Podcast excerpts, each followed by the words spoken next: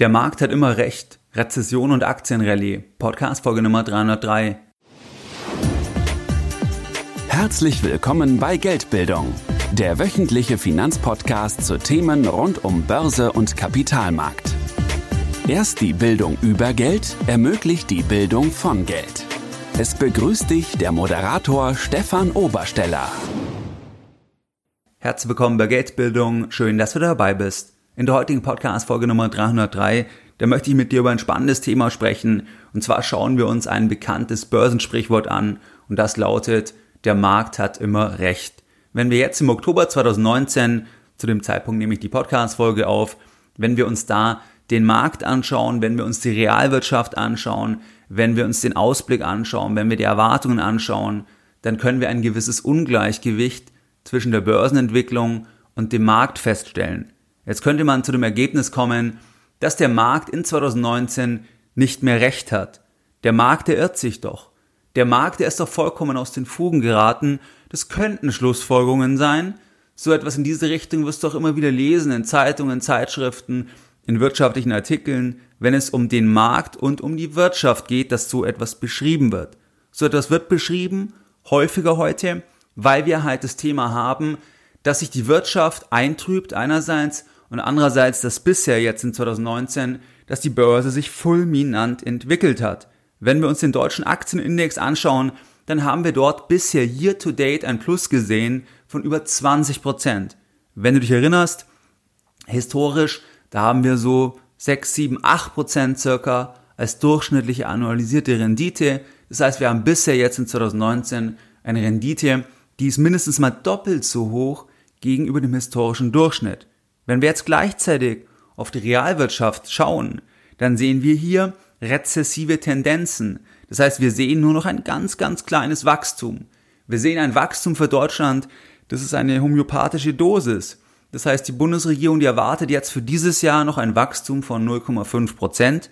Und da ist auch offen, ob das noch überhaupt gehalten werden kann, weil das zweite Quartal war bereits negativ, das erste Quartal war noch positiv, jetzt hängt es noch am dritten und am vierten Quartal ob das überhaupt eingehalten werden kann, also ob man überhaupt ein Wachstum sieht. Wenn wir uns andere Themen anschauen, wie den IFO-Geschäftsklimaindex, wenn wir uns den aktuellen Einkaufsmanager-Index anschauen, der also auch nach vorne weg gerichtet ist, dann befindet der sich im tiefen rezessiven Bereich in Deutschland mit 42 Punkten knapp. Wenn wir uns noch die Gewinnwarnungen anschauen, wenn wir uns die Entlassungen anschauen, dann sehen wir, dass die Wirtschaft sich eintrübt, dass die Wirtschaft schwächelt und wie passt es jetzt zusammen? Wie passt es zusammen mit einer boomenden Wirtschaft? Da müsste man doch eigentlich, so könnte man meinen, zu dem Ergebnis kommen, dass der Markt sich irrt, dass der Markt aus den Fugen geraten ist. Das Sprichwort lautet, der Markt hat immer recht, ich würde noch ergänzen, und irrt sich selbstverständlich auch laufend. Wenn etwas an der Börse gehandelt wird, zum Beispiel eine Aktie, ein Währungspaar, ein Rohstoff, ein sonstiges Finanzinstrument, eine Anleihe, was auch immer, dann erfolgt an der Börse der konstante Suchprozess über die Bewertung der Sache. Was ist die Sache wert? Was ist der Euro zum Dollar wert? Was ist der faire Wert vom Euro zum Dollar, vom Euro zum Yen, vom Euro zum Franken? Was ist der faire Wert? Was ist eine Sache wert? Da erfolgt an der Börse der konstante Suchprozess. Und es geht immer um die Zukunft.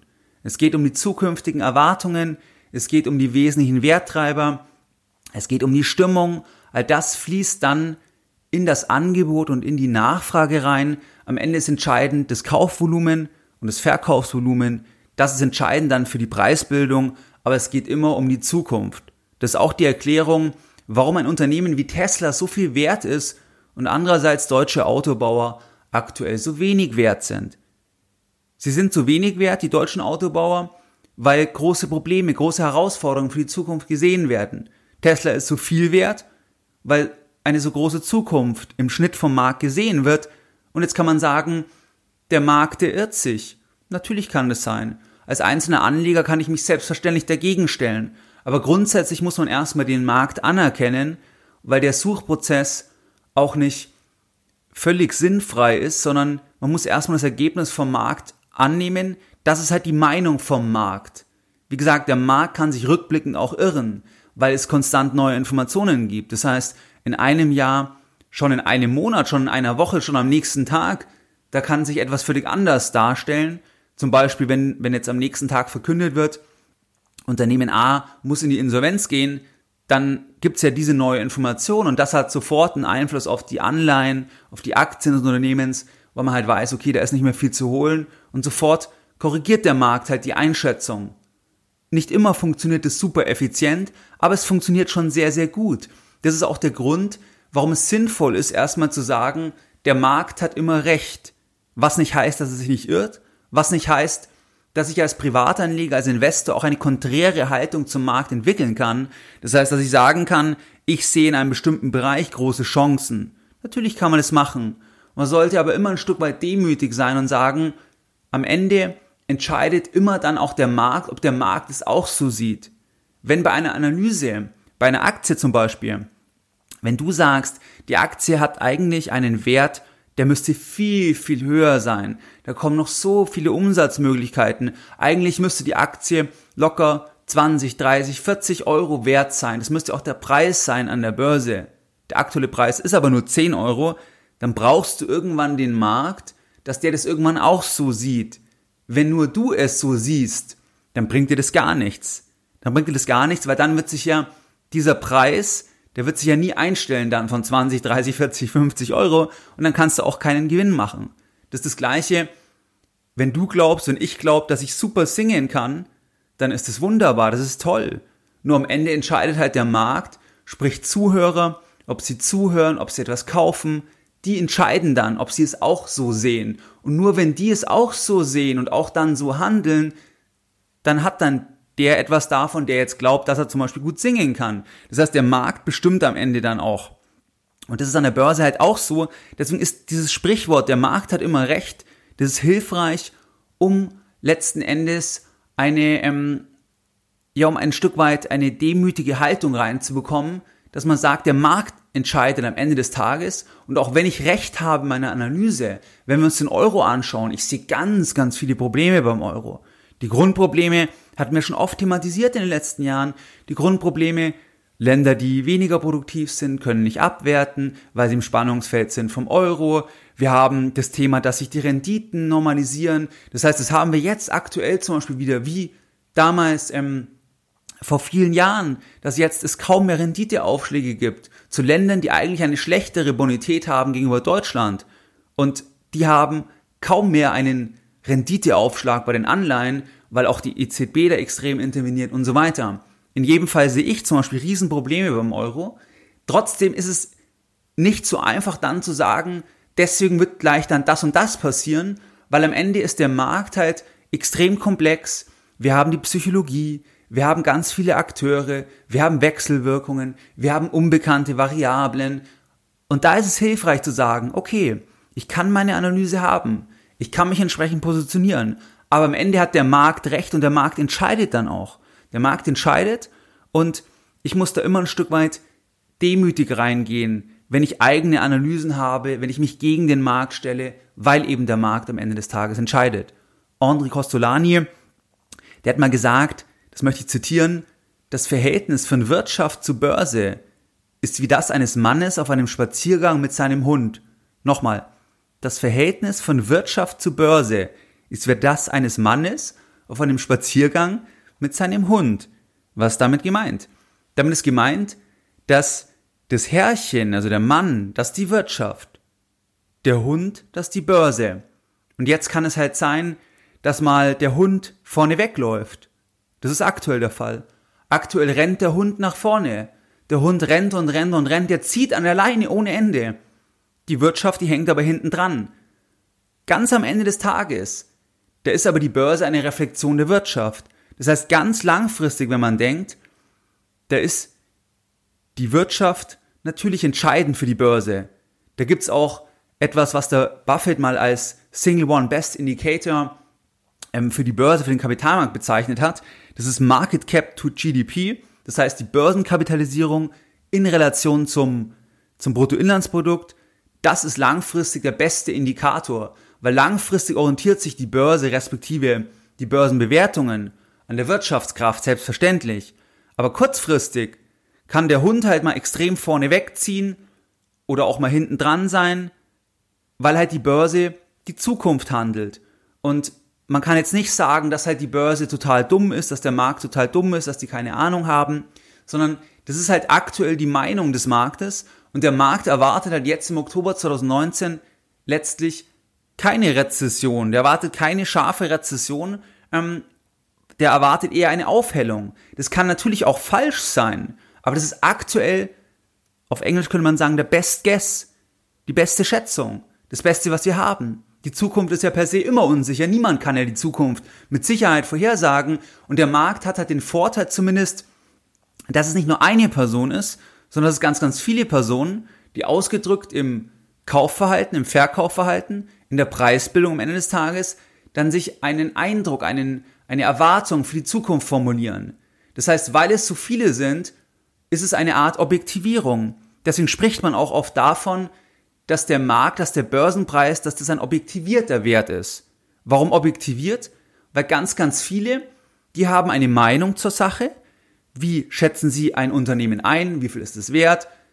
Dann drücken sie das aus im Kaufen oder im Verkaufen und am Ende bildet sich halt dann der Preis. Und das ist dann ein Stück weit objektiviert, weil es nicht nur die Meinung von einem Einzelnen ist, sondern von ganz, ganz vielen. Natürlich kann es auch falsch sein. Es kann rückblickend auch Euphoriephasen geben, Panikphasen geben. Denke an die Dotcom-Bubble. Natürlich, wenn man sagt, okay, wir haben eine neue Entwicklung, wir haben das Internet, dann kann es sein, dass Leute völlig euphorisiert sind und sagen, es wird alles verändern. Jetzt ist jede Firma sehr, sehr viel wert, die irgendwas im Internet zu tun hat.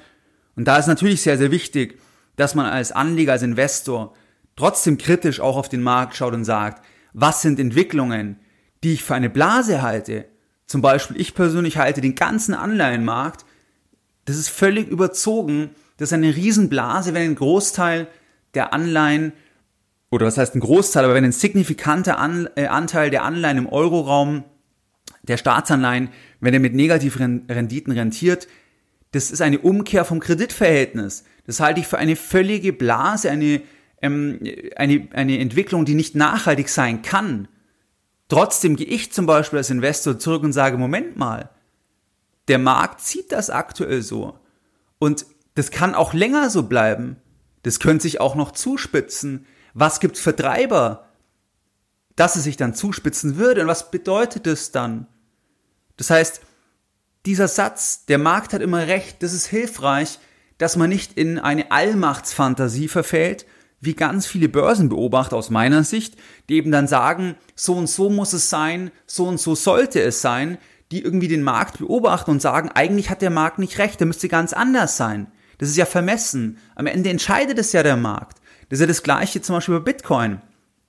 Wenn jemand sagt, wenn ein Chefsvolkswirt sagt, ich sehe keinen Wert in Bitcoin, der kann seine Analyse machen, nur ist es für den Markt letztlich irrelevant, weil der Markt es entscheidet und die Marktteilnehmer. Und wenn Menschen daran glauben, dem Algorithmus vertrauen, das als Wertaufbewahrungs- respektive als goldähnliches Vehikel ansehen, dann begründet es den Wert. Das ist nicht abhängig von einem Einzelnen. Und das ist eben der Vorteil, wenn du auf den Markt schaust und sagst, der Markt hat immer recht, trotzdem irrt sich der Markt auch konstant, aber dass du nicht sagst, der Markt hat gar keine Ahnung und voll dagegen setzt. Es gibt jetzt eine kurze Unterbrechung der heutigen Podcast-Folge mit einem Hinweis in eigener Sache. Der Inner Circle von Geldbildung, kurz IC von Geldbildung, der hat jetzt für ein kurzes Zeitfenster, und zwar bis zum 10.11. um 24 Uhr, für neue Mitglieder geöffnet. Der IC von Geldbildung, das ist die clevere Begleitung für Selbstentscheider, das ist dein Sparingspartner. Es gibt dort eine monatliche Telefonkonferenz, da kannst du mir live deine Fragen stellen, du erfährst die wichtigsten Informationen, du verpasst nichts mehr, aber wirklich nur aggregiert, nur das, was wirklich für dich wichtig ist als Privatanleger. Ich zeige dir, wie ich 50.000 Euro eigenes Geld neu anlege. Da lege ich alles offen, das kannst du dann nachvollziehen. Wie gehe ich vor? Wie finde ich Investments? Du hast die Möglichkeit, generell mir deine Fragen zu stellen als Mitglied. Es gibt bundesweite Mitgliedertreffen und viele weitere Punkte. Wenn du Geldbildung näher an dich ranholen willst, wenn du Geldbildung als Sparingspartner möchtest, dann gehe jetzt baldmöglichst auf geldbildung-inner-circle.de. Wie gesagt, bis zum 10.11. kannst du neu Mitglied werden. Danach schließen die Tore mindestens für einige Monate. Und wenn du die Podcast-Folge erst später hörst, also nach dem 10.11.2019 und der Inner Circle dann schon wieder zu hat, dann trage dich gerne in den Newsletter ein. Dort erfährst du, ob und wann der IC wieder öffnet. Ich hatte zum Beispiel bei einem der letzten Seminare in München, hatte ich einen Teilnehmer, der einen Börsenbrief abonniert hatte. Und bei diesem Börsenbrief, der war sehr negativ eingestimmt. Das heißt, es war ein Börsenbrief, wo es stark um das Thema Schulden ging, dass wir halt global eine Rekordverschuldung haben, das Thema Euro, dass da irgendwann die Blase platzt. Infolgedessen war das so, dass da ganz viele Short-Positionen auch drin waren. Das heißt, dass der Börsenbrief halt gesagt hat, okay, jetzt ist es gut, das zu shorten, jenes zu shorten. Das ist zum Beispiel etwas, wo die grundlegende Analyse richtig sein kann. Das kann absolut richtig sein. Wie gesagt, ich bin selbst auch extrem kritisch bei vielen Entwicklungen. Aber man muss halt nochmal zurückgehen und sagen, Moment mal, der Markt kann das ganz anders ausspielen. Das kann noch viel länger gehen, das kann anders kommen. Und wenn ich dann auf fallende Kurse setze und das meine Hauptstrategie ist, dann ist es sehr, sehr spekulativ, weil ich einerseits historisch betrachtet sehr, sehr langfristig falsch liegen werde und andererseits, selbst wenn die Analyse inhaltlich richtig ist, gibt es zu viele Wechselwirkungen, zu viele Akteure, sodass es dann ganz anders kommen kann. Gerade die sehr, sehr eurokritischen Leute, die haben in den letzten zehn Jahren extrem wenig Geld verdient. Weil die vor Immobilien zum Beispiel schon gewarnt haben, vor Jahren vor Aktien gewarnt haben und so weiter. Die haben wenig verdient, wenn sie die, das selber befolgt haben. Ähm, und das ist halt die Gefahr, wenn man sich so gegen den Markt stellt. Deswegen ist es sehr, sehr hilfreich zu sagen, der Markt hat recht, irrt sich aber laufend. Wenn wir uns jetzt mal ein Beispiel anschauen, bei der letzten Rezession in 2009 in Deutschland, Finanzkrise, da legte der DAX um knapp 24 Prozent zu. Das heißt, im Jahr der Rezession legte der DAX extrem zu. Warum? Weil der Markt, wir haben das mit dem Hund und Herrchen gesehen, da ist letzten Endes der Hund wieder vorne weggerannt. Der Hund ist vorne weggerannt ähm, und hat schon was anderes gesehen. Der hat schon die Zukunft gesehen. Ein Jahr vorher, 2008, wo es noch ein Plus gab beim Bruttoinlandsprodukt, da ist die Börse gefallen, da ist der DAX gefallen um über 40 Prozent. Das heißt, da war es so, da war der Hund, um im, äh, um im Wording vom Costolani zu sprechen, da war der Hund nach hinten, der stehen geblieben. Die Wirtschaft ist gelaufen und der Hund ist stehen geblieben, der ist in die andere Richtung gelaufen. Der wollte uns zurückziehen. Der wollte uns zurückziehen. Er hat es vorweggenommen. Das heißt, man hat es in einem einzelnen Jahr eh nicht, dass es zusammenläuft. Da kann ich dir nochmal empfehlen, wirklich die Podcast-Folge zum Thema Rezession. Also die Folge heißt Rezession in 2020 Fragezeichen, was Privatanleger für ihre Geldanlage über eine Rezession wissen sollten. Die Folge kann ich dir wärmstens empfehlen nochmal. Da geht's nur um das Thema Rezession, weil gerade da, da ist es sehr, sehr verwirrend, wenn man eben liest, jetzt Rezession, ähm, weil dann Anleger denken, sofort halt Aktien verkaufen. Ähm, wie gesagt, in einem einzelnen Jahr hängt eh die Wirtschaft und die Börse eh nicht unbedingt zusammen. Ganz langfristig wiederum ist es natürlich der eindeutige Zusammenhang, hatten wir schon ähm, von Buffett das Thema, dass letzten Endes ähm, Market Cap GDP, also Bruttoinlandsprodukt, ist das Entscheidende. Das heißt erstmal für dich zum Thema, der Markt hat für den Moment recht, das ist anzunehmen. Die Preise sind halt die Schätzung. Die Schätzung auf Basis der Psychologie, der Stimmung, der Werte, der Informationen, für die Zukunft.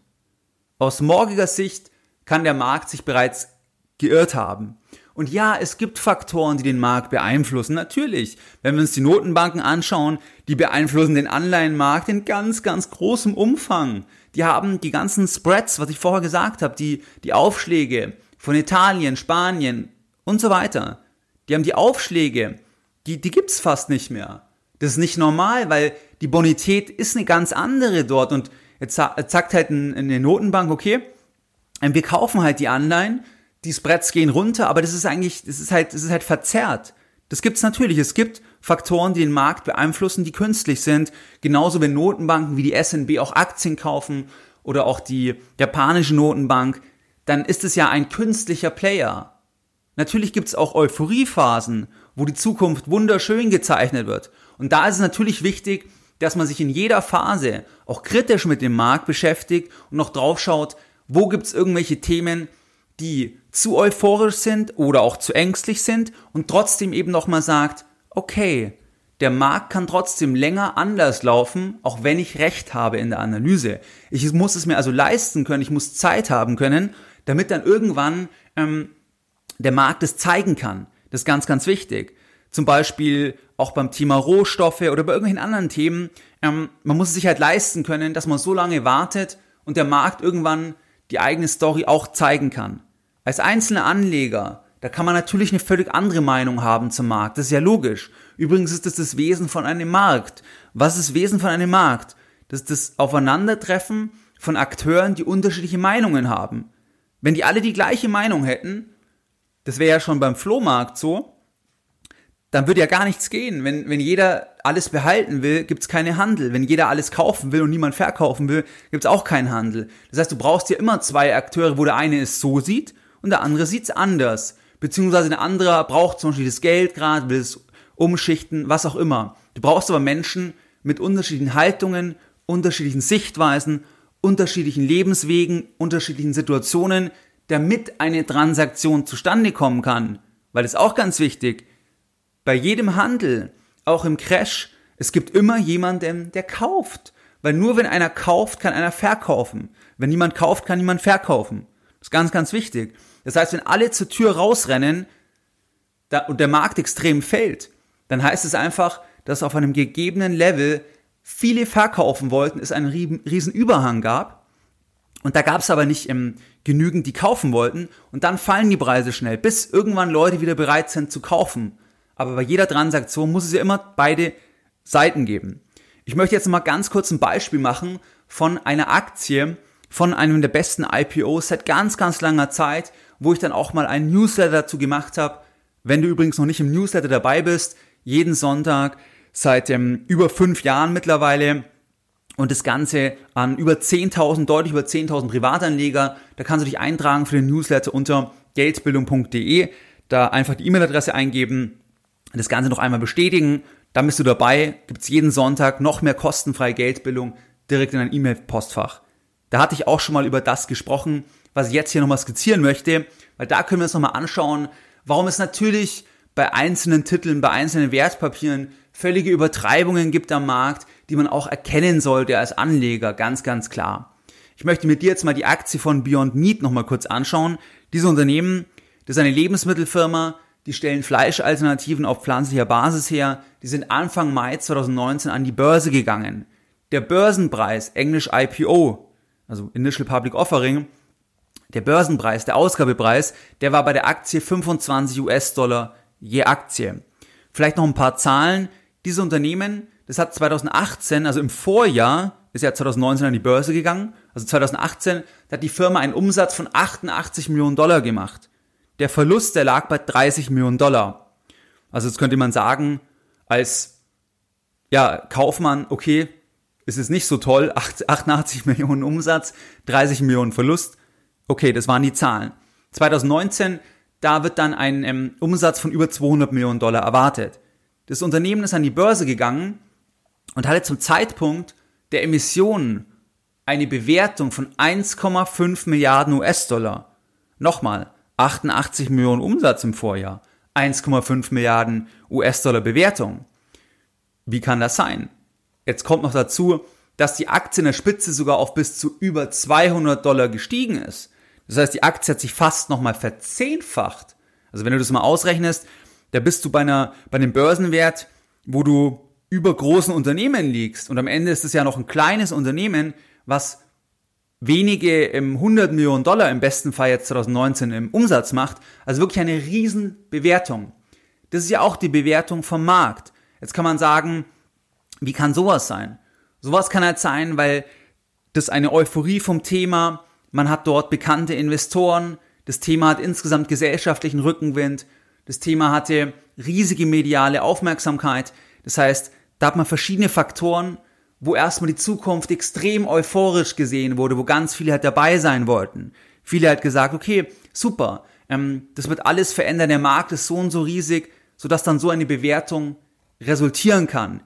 Ich wurde dann damals öfters gefragt zu dieser Aktie, und da habe ich, das war glaube ich im Juli circa, im Juli habe ich dann auch mal ein Newsletter geschrieben, dass, das möchte ich mal zitieren, dass es keine gesetzliche Obergrenze für die Fantasie gibt, die Anleger in einer Aktie sehen können. Ein Hype kann eine Aktie auf nahezu jeden denkbaren Preis treiben. Angebot und Nachfrage entscheiden. Am Ende des Tages muss Beyond Meat jedoch das eingepreiste Wachstum in Zukunft liefern, sich gegen Wettbewerber behaupten und die Profitabilität erreichen, sonst wird die Aktie einbrechen. Das ist die Wette. Es ist eine sehr große Wette. Das habe ich damals geschrieben. Und auch, dass das natürlich dann eine völlige Fantasiebewertung ist. Das heißt, dass die Firma das dann liefern kann, das ist halt schon, ja, das ist halt eine Riesenwette. Kann natürlich theoretisch aufgehen, aber es ist eine Riesenwette. Mittlerweile hat sich der Preis auch ähm, ja, deutlich nach unten bewegt. Die Aktie steht jetzt noch bei circa 100 Dollar. Das heißt, als Beispiel bei einem einzelnen Wertpapier, natürlich kann ich da völlige euphorische Phasen haben, ähm, wo man sich das anschauen muss, halt, was sind die fundamentalen Zahlen, was sind die Erwartungen, ist es plausibel, gibt es da Treiber, die einfach auch psychologisch das Thema ein bisschen hypen. Das ist ganz, ganz wichtig, damit man nicht irgendwie sagt, okay, der Markt hat immer in jeder Sekunde recht und der Markt irrt sich gar nicht. Deswegen würde ich halt auch das dazu fügen, der Markt hat immer recht und irrt sich halt trotzdem laufend. Das heißt, das ist ganz, ganz wichtig, da sich das Thema trotzdem anzuschauen. Welchen Blick habe ich auf die Märkte jetzt als Beispiel? Ich schaue mir im ersten Schritt immer an, was ist, das ist. Was ist, das ist. Also beobachten, was ist, ohne Wertung im ersten Schritt. Das heißt, erstmal anschauen, wie sind die Entwicklungen, wie ist das Anleihenlevel, wie ist das Zinslevel und so weiter. Dann schaue ich mir auch an, komplett konträre Haltungen. Also was gibt für gegensätzliche Meinungen zu einer bestimmten Marktentwicklung.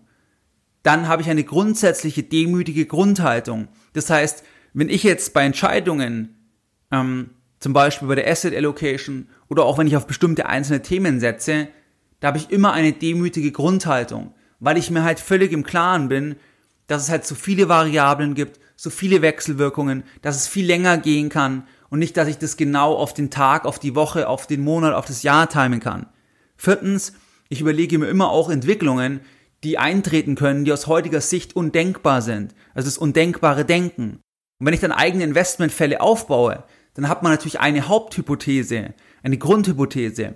Und diese Hypothese ist, dass Aktien, also ein Korb an Aktien, ein Weltportfolio, ein großes Portfolio mit, ähm, ja, mit, mit, ähm, mit globalen Aktien, dass das langfristig lohnenswert ist. Warum? Weil Aktien in 10, 20, 30 Jahren höher stehen werden. Warum werden die höher stehen? Weil in 10, 20, 30 Jahren halt auch das GDP, das globale GDP, die globale Wirtschaft, gemessen in dieser, in dieser Kennzahl, also gemessen vom Wohlstand, das wird höher sein. Das heißt, das ist ja auch schon eine Annahme, wobei das halt die geringstmögliche Annahme so gesehen ist, weil es halt sehr, sehr wahrscheinlich ist, weil wir halt alleine wegen Inflation ähm, ein steigendes GDP haben, Bevölkerungswachstum, Effizienzsteigerung, Innovation, Streben der Menschen nach Verbesserung, Unternehmergeist und so weiter. Das heißt, diese Treiber, die treiben langfristig auch das GDP. In einzelnen Jahren kann die Börse natürlich trotzdem einbrechen.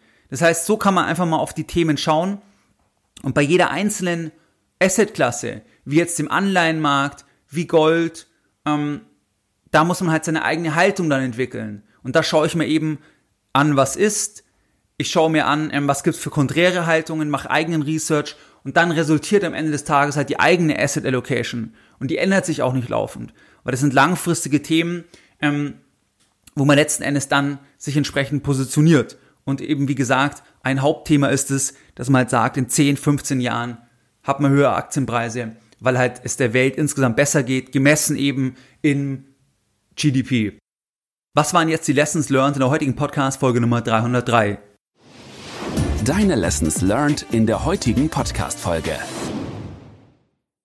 In der heutigen Podcast-Folge, da haben wir über das Thema gesprochen, dass der Markt immer recht hat und wir haben uns das Thema angeschaut, Rezession und Aktienrallye, hat der Markt jetzt dieses Mal Unrecht oder ist er aus den Fugen geraten und so weiter. Das haben wir uns angesehen und dass der Markt halt die Zukunft handelt, dass die beste Schätzung ist, dass es auch Verzerrungen gibt, natürlich durch die Notenbanken und so weiter. Aber dass man schon erstmal sagen sollte, der Markt hat recht, der irrt sich aber auch laufend. Es ist halt für den Moment die beste Schätzung. Und als Privatanleger, da kann ich natürlich auch sagen, okay, ich habe eine andere Haltung, eine andere Einschätzung, aber man sollte immer sich verinnerlichen, vergegenwärtigen, dass man den Markt halt braucht, dass der es irgendwann auch so sehen muss wie man selbst. Ansonsten bringt halt die eigene Analyse nichts. Also das dazu, da haben wir uns angeschaut, den Blick auf die Märkte, beobachten, was ist, konträre Haltung anschauen, demütige Grundhaltung. Es können Entwicklungen eintreten, die undenkbar sind aus heutiger Sicht. Denke an die Negativzinsen, waren früher auch undenkbar, ist eingetreten. Das heißt, das undenkbare Denken, eine Art Stresstest für das eigene Portfolio, bei den eigenen Investmentfällen, dass man sich die Hypothesen anschaut, dass man die eben wirklich sich kritisch damit auseinandersetzt. Ähm, das sind eigentlich die Punkte. Und ich möchte, wie du es gewohnt bist, auch die heutige Folge wieder mit einem Zitat beenden. Und heute ein Zitat von John Maynard Keynes. Der Markt kann sich länger irrational verhalten, als man selbst zahlungsfähig bleibt. Mehr Informationen zu Themen rund um Börse und Kapitalmarkt findest du unter www.geldbildung.de. Und immer daran denken, Bildung hat die beste Rendite.